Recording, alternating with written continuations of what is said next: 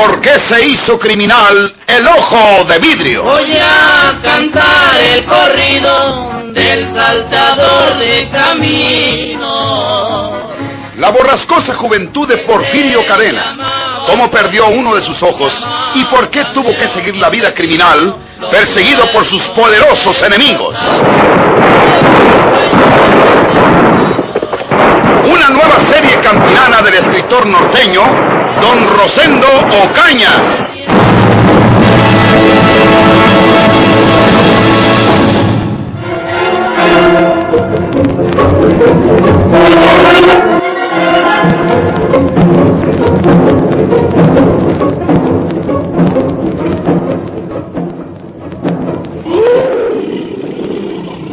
¿Saben ustedes cómo aviva la ferocidad de las fieras la sangre humana? Se afirma que la bestia feroz que ha probado una vez la sangre humana, en lo sucesivo ataca al hombre con una furia enloquecida, con una hazaña y una crueldad que multiplica espantosamente su bestialidad. ¿Qué estaba ocurriendo entonces en la cabaña del pastor donde se ocultaba Andrés Ausón? Primero, habiendo dejado en una especie de hamaca colgada del techo el niño que secuestró al pequeño hijo de María de Jesús, lo encontró devorado por el felino traidor, que primero espantó a los perros y al ganado. Y ahora, cuando apenas ha sepultado a Andrés lo que quedó de los restos de la infeliz criatura, cuando regresa a la cabaña, se enfrenta al mismo espectáculo horroroso que llena de espanto hasta su alma de bandido. Ahí, en el burdo piso de la cabaña, desgarrado y sangriento, se halla el cuerpo del pastorcito, devorado también por la bestia insaciable que ha probado, ya en dos ocasiones, la sangre humana. Andrés Ausón, con todo y su corazón endurecido, no pudo reprimir un gesto de horror y conmiseración. Hijo, qué barbaridad. Pues, ¿qué es esto, hombre? Ese maldito animal ya mató también al pobre muchacho. Se me hace que apenas tendría tiempo para defenderse. Yo creo que... que estaba bien dormido el prove y no pudo huir. Se le echó encima aquí, adentro del jacalito. El palo con que arriaba el ganado. Le ha de algunos garrotazos. Pero ¿qué le hace uno con un garrote una bestia de esas? Y para acabarla de amolar. Yo le acabo de tirar dos veces y no le hice nada. Pero no le hace. Ya pruebo la sangre humana y tiene que volver para ver si la pruebo otra vez. Y aquí lo voy a recibir a tiros. Maldita bestia. Sí. Está visto que lo atacó acostado. A lo mejor ni pudo el prove levantar el palo para amenazar al animal.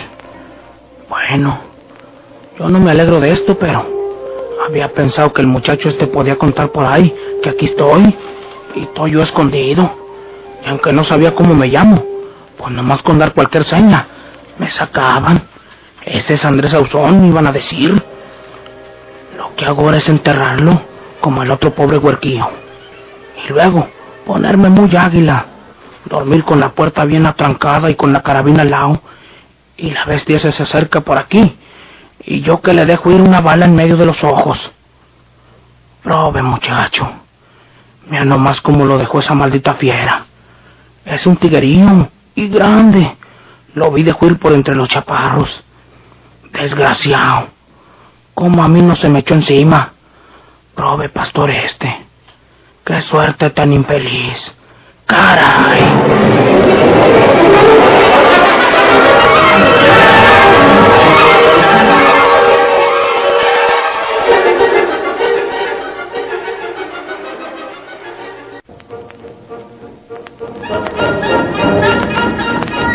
Porfirio Cadena había quedado en la cárcel de la villa, mientras se corrían los trámites indispensables para trasladarlo a Monterrey.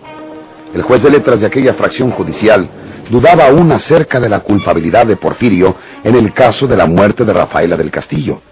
Pero sabía que el bandido de la sierra debía los suficientes delitos para estar a la sombra durante el resto de su vida.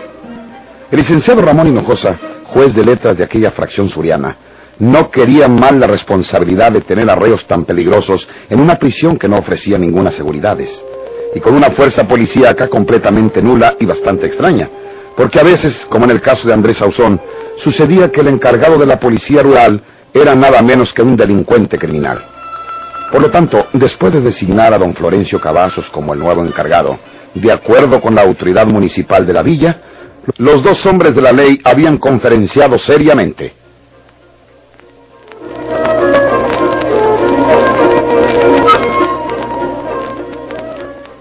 Vaya usted seleccionando algunos hombres de confianza, don Florencio, para que encabezados por usted conduzcan a Porfirio a Monterrey.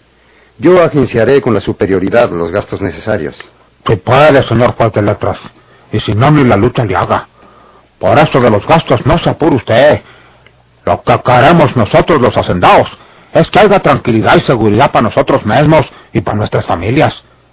Desterrando para siempre a cuanto bandido mal hombre ande por estas tierras.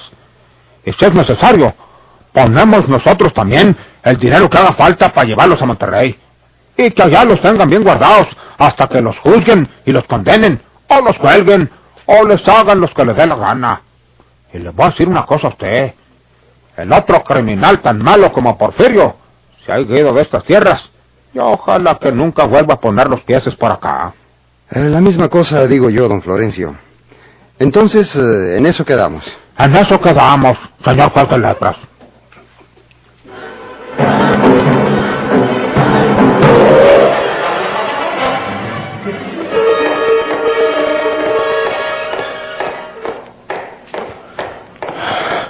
Esos son pasos de mujer.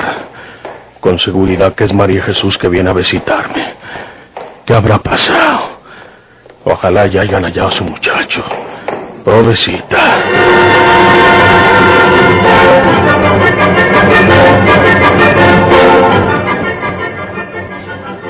Manito, ¿Cómo te ha ido, María Jesús? mal, manito.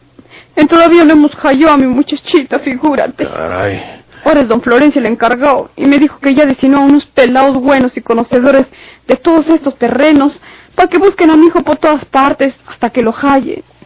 Pero hasta ahorita no han encontrado ni huellas del pobrecito mi hijo. No te desanimes, María Jesús. Puede que de un momento a otro lo hallen por ahí. Yo ya voy perdiendo la esperanza, manito. La misma forma en que se lo robaron me hace pensar que fue un enemigo que se lo llevó para deshacerse de él, para darnos ese dolor a nosotros. Ah, No se ha sabido nada de Andrés. No, manito. Dicen que como tú lo ibas correteando con toda seguridad que se subió a un tren en la estación de San Juan y se fue de mosca, sabe Dios para dónde. Sí. Ya sé lo que estás pensando, manito. Y créyeme que lo mismo pienso yo también. Pero se me hace que estamos equivocados. ¿Tú crees que el que se robó a mi muchachito Juan Andrés? Yo también diría que él había sido. Pues, ¿qué más? Pero si Andrés anda en tierras muy lejos. Y si se desapareció desde antes que se robaran a mi muchachito, pues, ¿cómo puede haber sido él, manito? ¿Imposible? Sí.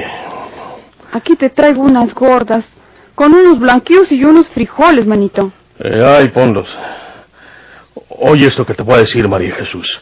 Si llegas a saber que Andrés Ausón anda por ahí, si cualquiera dice que lo vio por estas tierras, sea donde haya sido, vienes inmediatamente y me lo dices. Prométemelo. Te lo prometo, manito. A mí Naiden me quita de la cabeza que Andrés amenazó a esa señora Sóstenes para que cambiara su declaración en contra mía y que él fue el que te robó a tu hijo.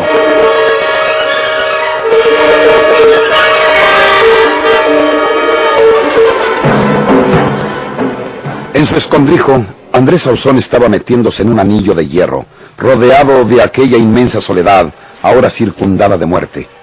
Y ni siquiera sangre que él hubiese derramado, sino aquella fiera extraña que se había encarnizado en la majada, que había probado la sangre humana por una vez y había vuelto por una nueva víctima. Aquella noche, con el rifle a un lado de la cama que improvisó con los sudaderos y la montura, atento al oído a los rumores misteriosos de la noche en plena estribación de la Sierra Madre, Andrés Ausón analizaba cuidadosamente su situación. Está del diablo esto. Chihuahua. Tienen que echar de menos al pastor en su casa. Pa' mañana con toda seguridad que vienen a buscarlo. Y si me hallan aquí, se echó todo a perder. Ahorita se hace el cuento en el pueblo. ¿Por qué tan magotado o remontado Andrés Ausón? ¿Qué hizo? ¿Qué delito cometió? Que inmediatamente van a sacarlo del huerco de María Jesús. Y van a decir que yo me lo robé. Que aquí ando. Que yo fui. Cuando me exijan que se los entregue, ¿de dónde lo saco? ¿De dónde lo agarro si está bien sepultado ahí, donde enterré yo lo que dejó de él ese condenado tigrío? De todos los diablos. Se me hace que tengo que irme de aquí para tierras lejanas. Pero ¿cómo le hago para irme de aquí? Sin que nadie se dé cuenta. Porque si me miran por ahí, es la misma cosa que si me hallaran aquí. Che, guagua. Qué feo se está poniendo esto. Relinchó mi caballo. ¿Es que he visto algo? Debe ser que he visto el animal ese. No hay cuidado por mi caballo. Esa fiera ya me olfateó a mí. Ya le gustó la sangre humana. No va a querer caerle un caballo. Quiere caerle una gente. Se va a venir hasta aquí.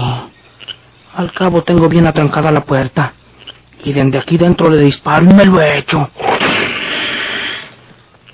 ¿Qué tal? No estaba equivocado. Él es. A ver si lo miro por entre los barrotes. Aquí está un portillo por donde puedo ver bien para afuera.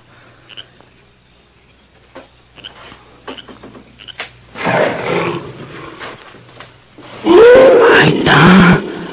Ahí está. Maldita bestia. Ya me olfateó. Ya se le hace que me va a hacer pedazos como al huarqueo y al pastor.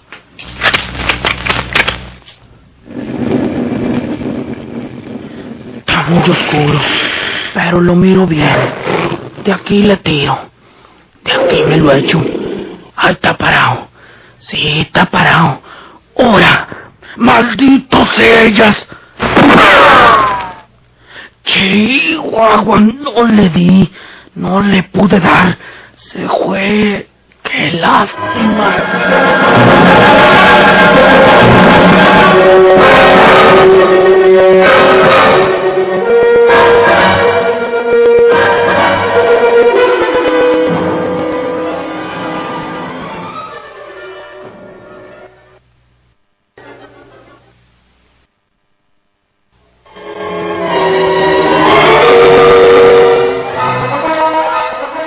Aquellos días se agudizaban los acontecimientos en la ciudad de San Luis Potosí, donde Juana Tobar y María Inés habían introducido en su casa el aspi del veneno mortal.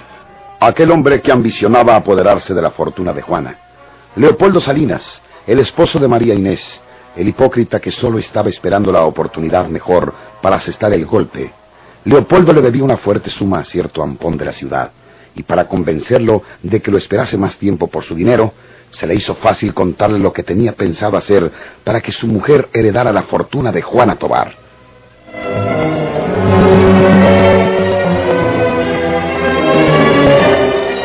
Mira, si no me pagas mañana, iré a visitar a esa señora Tobar. Le revelaré tus criminales intenciones. No, no, no, no lo hagas, Eleuterio. Ni pienses hacerlo. Yo te pagaré mañana mismo, te lo prometo. Ya sé que me vas a decir que antes te lo he prometido y no lo he hecho. Pero ahora estoy resuelto. Para mañana quedará listo ese asunto. Pero no creas que te voy a pagar inmediatamente. Ya te dije que pasará un poco de tiempo para que se tramite la posesión de la herencia a favor de mi mujer. Bueno, me contento con que mañana hagas lo que tienes pensado. Despachar a la vieja riqueza. Sí, sí, sí, sí. Yo esperaré hasta que tu mujer se posesione de la herencia. Eso es lo de menos. Pero vámonos a la obra, hombre. Sí, sí. Esta noche. Esta noche lo haré.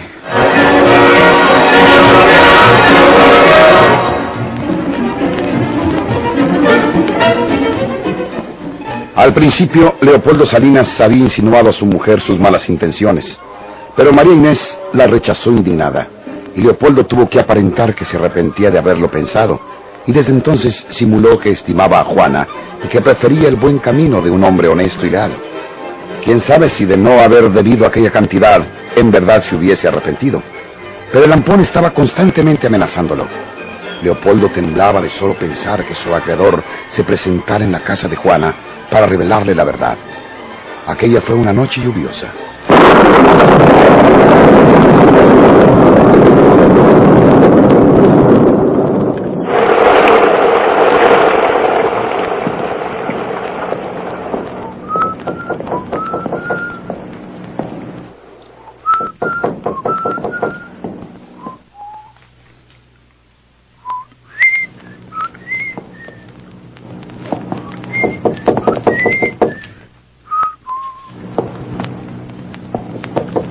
¿Se puede? Entra, hombre. Buenas noches, señoras. ¿Cómo te fue? Espléndidamente. Se le advierte en la cara, Leopoldo. Viene usted alegre. Sí, sí, Juanita. ¿Bebiste? Eh, No, no, pero voy a beber. Vamos a beber todos. Hasta los sirvientes les voy a servir una copa de esta botella que he traído. he hecho un buen negocio. Creo haber hecho el mejor negocio de mi vida y estoy muy satisfecho y contento de ello. Figúrense que el municipio me acepta como concesionario del nuevo mercado de San Luis. he hecho cálculos y puedo ganarme unos 20 mil pesos mensuales. Polo. Es un buen negocio, efectivamente, Leopoldo. Ya está todo arreglado. Eh, mañana iré a la presidencia para firmar los papeles. Eh, por eso digo que vamos a celebrarlo. Eh, compré para eso esta botella. Con permiso de ustedes, voy a servirles una copa. Es un licor suave, ¿eh? Para mí no, Leopoldo. No vayas a cometer la insensatez de darles de beber a los criados. Va, eso fue un decir.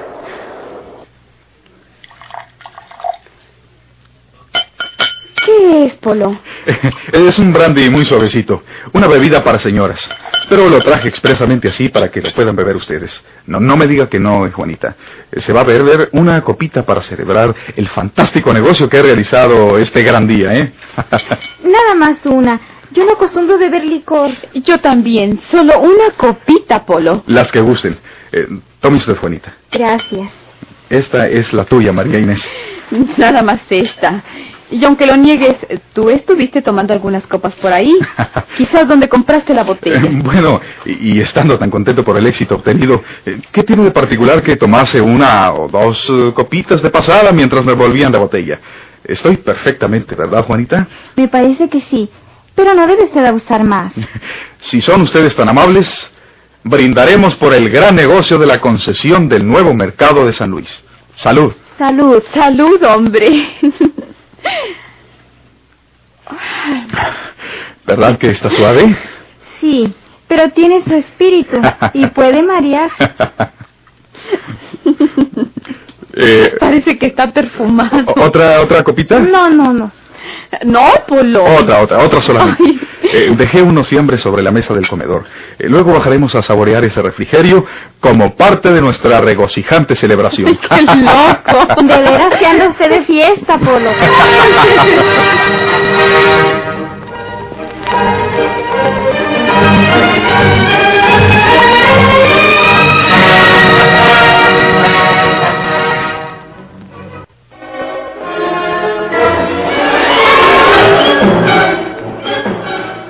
Contagió a las mujeres la fingida alegría de Leopoldo y bebieron un par de copas más, las suficientes para perder bastante la cabeza, ya que aquella botella venía preparada a producir efectos violentos. Se hallaban los tres en la planta alta, pero iban a bajar al comedor para tomar los fiambres que Leopoldo había traído con la botella de brandy. Ay, Leopoldo. Creo que ya no puedo ni caminar correctamente. Te dije que con una copita tenía bastante. Yo soy igual. Bajen ustedes al comedor. Eh, Yo no me siento con ánimos para comer nada. El brandy me quitó el apetito en vez de dármelo. no puede desayudarnos, Juanita. Usted es la protectora a quien le debo el éxito de esta operación.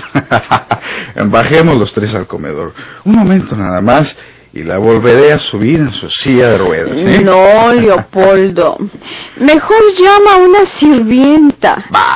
Nosotros andamos mareados con el licor. Yo no. Yo estoy perfectamente. Si ya vamos a una sirvienta para que baje y suba Juanita, después irá a contar por ahí que andábamos borrachos y que tuvimos que recurrir a ella para que dirigiera la silla de ruedas de la señora de la casa. no, no, no, nada de eso, nada de eso. Yo la puedo bajar y subir perfectamente. Y si quieren una demostración de mi estabilidad, puedo hacerles un cuatro. ¿Y qué es eso? ¿Está bromeando? con, con su permiso, Juanita. Eh, la voy a, a transportar al comedor. Sí, Leopoldo. Despacio, por favor. Sí, sí. Despacio. Eh, ¿Te ayudo? No, no, no, estorbas, querida. Eh, cuidado porque puedes dar un paso en falso en la escalera y bajando es peligroso rodarse. ¿eh? Baja junto al pasamanos para que te vayas deteniendo, querida. Sí. Aquí. Cuidado aquí al comenzar a bajar, Polo. Sí, sí, ya lo sé. Despacio. Escalón por escalón, Leopoldo. Sí, sí, señora. Ya lo he hecho otras veces. Pero has andado buen sano. Ah, lo que he tomado hoy no me hace nada a mí. Bien, vamos hacia abajo. Escalón por escalón. Despacio. ¡Cuidado, Leopoldo!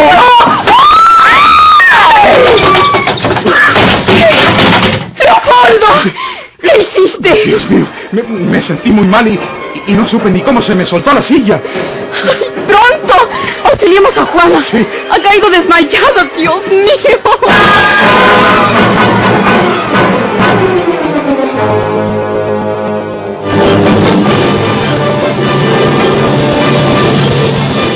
¿Por qué se hizo criminal el ojo de vidrio?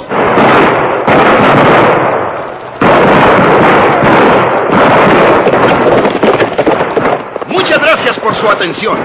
Sigan escuchando los vibrantes capítulos de esta nueva serie rural. ¿Por qué se hizo criminal el ojo de vidrio? Se disfrazaba de arriero para asaltar los poblados. Burlándose del gobierno, mataba a muchos soldados, nomás blanqueaban los cerros de puro sin calzonado.